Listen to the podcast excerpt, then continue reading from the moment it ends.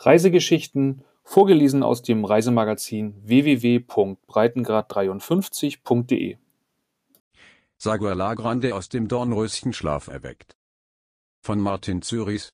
Kuba hat ein neues Ziel für Touristen, die ein Stück unverfälschten Alltag erleben möchten. Die einstmals mondäne Kolonialstadt Sagua La Grande wurde von der sozialistischen Regierung aus dem Dornröschenschlaf geweckt und zu einem Rundreiseziel aufgemöbelt. Geschützte Architektur.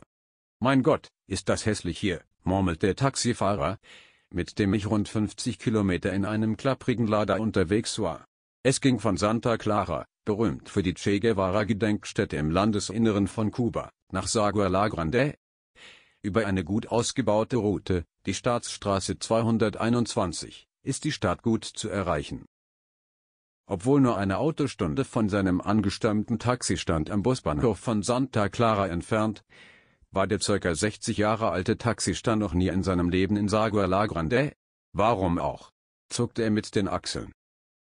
Kubanische Freunde, die meine Entdeckernatur und mein Faible für unverfälschte, authentische Landeserlebnisse kennen, hatten mir von der nördlich gelegenen Stadt erzählt. In Reiseführern, auch in solchen im Internet, taucht sie kaum auf. Dabei wurde sie von der sozialistischen Regierung in Havanna in den vergangenen Jahren einem Sanierungsprogramm unterworfen. Wie es zuvor schon alte Kolonialstädte wie Cienfuegos, Camagüey und Trinidad erfahren haben. Vor allem Trinidad hat von dem erfolgreichen Facelifting enorm profitiert. Es gilt als absolutes Highlight auf Kuba und Reisen. Wäsche statt Flaggen. Nun also Sagua La Grande. Die Stadt hat im Volksmund den Beinamen Stadt der Flaggen. Stadtfahnen weht allerdings eher zum Trocknen aufgehängte Wäsche im Wind. Die Peripherie der 50000 Einwohnerstadt mag in der Tat nichts für visuelle Feinschmecker sein. Fabriken und Windschieferhütten flankieren den Ankömmling. Auch eine Hochschule gibt es, ganzer Stolz ist die medizinische Fakultät. Wir befinden uns allerdings noch ein paar Autominuten vom sehenswerten historischen Zentrum entfernt. Es wurde zum nationalen Denkmal Kubas erklärt. Hässlich ist definitiv anders. Angeblich besitzen über 1000 Gebäude einen Schutzstatus. Unterteilt in vier Kategorien. Die höchste bedeutet oberste Dringlichkeit im Sanierungsprogramm. Bekanntermaßen sind viele historische Gebäude in dem wirtschaftsschwachen Land vom Verfall bedroht was sich ein paar Nebenstraßen vom Zentrum Sagoas weiter unschwer ablesen lässt. Denn zuerst geht es in ein abseits gelegenes Viertel. Meine Freunde haben mir die Adresse einer engagierten Einheimischen in die Hand gedrückt, vor deren unverputztem Haus ich nun stehe. Sie soll mich in die Geschichte und das Alltagsleben der Stadt einweihen. Englisch büffeln für die Touristen. Can I help you?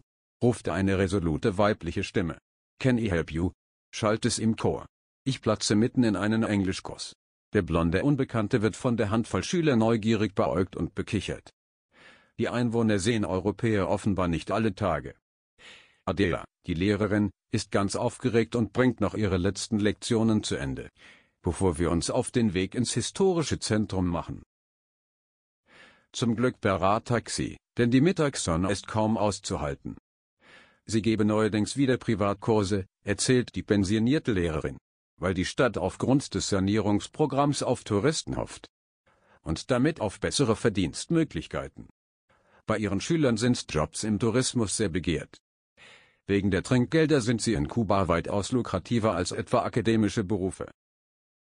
Im Vorbeifahren zeigt sie mir den alten Bahnhof von Sagua. Die Bahnstrecke führt an den weit außerhalb gelegenen Hafen. Vor kleinen Kiosken stehen Menschenschlange. Für Eiscreme, Pizza, belegte Brötchen, Bocadillos und Fruchtsäfte. Adela macht einen Abstecher in die frisch herausgeputzte Fußgängerzone, wo ich Geld tauschen, Lebensmittel und eine Internetkarte kaufen kann. Und in welchen Bars es kühle Getränke gibt. Wichtigste Info für potenzielle Touristen, all das geht im Sago La Grande spielerisch. Da Geschäfte und frisch aufgemöbelte Cafés und Restaurants nur wenige Schritte vom zentralen Punkt entfernt sind, der fotogenen Plaza La Libertad vor dem Café Real die üblichen Oldtimer. Am Rande des weitläufigen, adretten Platzes befindet sich das Café Real, das eigens für das Touristenprogramm der Regierung wiederbelebt wurde. Mit seinen massiven Holztüren ist es unübersehbar. Vor dem Gebäude parken die üblichen amerikanischen Oldtimer. aber nicht, um Touristen für eine Spritztour abzuschleppen, noch hält sich deren Schar in Grenzen. Drinnen erklingt Latin Pop und Salsa. Bis in den späten Abend geht es im Café zu wie in einem Taubenschlag. Morgens gibt's Kaffee Zito und Sandwiches, abends Pizza und Cuba Libre. Auf den dick gepolsterten Boutique-Style-Sessel nippt Adela an einem Cappuccino und erzählt, ich bin sehr glücklich, dass unsere Stadt vom Tourismusministerium auserwählt und renoviert wurde. Denn nun könne sie mit den Gästen die Kultur der Stadt teilen. Saguar La Grande wurde erst 1812 gegründet und wuchs rasant. Grund war die florierende Zuckerindustrie vor den Toren der Stadt. Es war einmal eine sehr schöne und sogar die modernste Stadt in Kuba, berichtet Adela. Die erste Stadt, in der es Strom und Telefon gab. Und ein gutes Dutzend Hotels, denn auch der Tourismus blühte einst. Die meisten wurden in Wohnhäuser umfunktioniert. Die rostigen Schilder zeugen noch von der Vorgeschichte.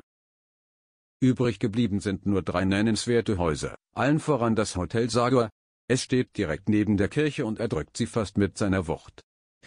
Das mondäne, komplett renovierte Hotel im eklektizistischen Stil hat aufgrund seiner hohen Zimmerzahl eine Schlüsselfunktion im Wiederbelebungsprogramm für die Stadt und soll ganz nebenbei dafür sorgen, den Rundreise- und Individualtourismus in Kuba zu stärken. Auf einer feierlichen Ansprache vor den Bewohnern der Stadt versprach Tourismusminister Manuel Marrero, dass das Haus nicht nur gut renoviert wurde, sondern auch gut geführt werde. Ungeschminkter Alltag Serviceleistungen waren in den vergangenen Jahren häufiger Grund für Beschwerden von Pauschaltouristen, wie Marrero offen zugibt. Wir arbeiten daran, versichert der Minister und überträgt die Leitung wichtiger Hotels gerne in die Hände ausländischer Ketten. Nun, die mitunter etwas behäbige Servicementalität der Kubaner empfinden die einen als Grund zur Klage. Die anderen sehen darin Folklore und Teil eines authentischen Kuba-Erlebnisses. Offenbar gibt es nicht wenige, die gerade das an der Insel schätzen. Authentica Cuba lautet seit Jahren der Claim der Tourismuswerbung. In Sagor ist man definitiv richtig, wenn man ungekünstelten, ungeschminkten Alltag in Kuba erleben möchte. Die Bewohner wirken nicht geschäftig oder gar aufdringlich wie in manchem kubanischen Touristen-Hotspot, eher höflich zurückhaltend. In der Rooftop-Bar des Hotel Sagor kann man das Facelifting für die Stadt von oben begutachten.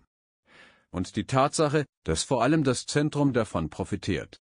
Dort hinten liegt die Triumphbrücke, erklärt Adela eines der architektonischen Highlights, und dort hinten ist ein Hostel, wo du heute übernachten kannst. Sie greift zum Telefon und ruft den Besitzer an. Man kennt sich in Sagua. Und dann zeigt sie weit in die Ferne, wo der Hafen liegt, Isabella de Sagua. Dort gehen wir morgen Fisch essen, befiel Adela. Es wird dir gefallen. Für ein paar Pesos kommt man mit dem Zug dorthin. Der Hafen mit seinem Fischerdorf ist auch eine gute Option für Backpacker, die am Strand von Isabella abhängen wollen mit Blick auf ein paar der schönsten Kajos, vorgelagerten Inselchen, von Kuba. Dort hat die Regierung noch einiges vor. Hotels sind im Bau. In Isabella selbst entstand schon ein neues Marina-Gebäude für Yachtbesitzer. Doch davor will ich noch das Nachtleben von Sagua La Grande auschecken. Auch dafür hat das Tourismusministerium vorgesorgt, die Bala Jungla wurden neu eröffnet. Der Name ist eine Hommage an Wilfredo Lem.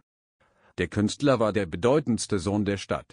Sein Gemälde La Jungla hängt im weltberühmten Museum of Modern Art in New York. Bar La Jungla mit Tiefkühleffekt. Ein Dschungel ist diese Disco-Bar nicht wirklich, sondern ziemlich clean und mit modernstem Equipment und allzu gut funktionierender Klimaanlage ausgestattet. Karibikenner kennen die seltsame Marotte der Einheimischen, alles tief zu kühlen. Nun gut, zum Ausgleich gibt es heiße Latino-Rhythmen, die aus den Lautsprechern wummen. Zumeist Reggaeton. An der Bar sitzen Emily und Giselle, beide 20, und nippen an einem Mojito, die übrigens sehr zu empfehlen sind. Beide studieren Medizin. Emily will später Gerichtsmedizinerin werden, Giselle Kinderärztin. Schönheitschirurgie hat keiner auf dem Zettel. Darum hat sich in Sagua La Grande schon die Regierung gekümmert.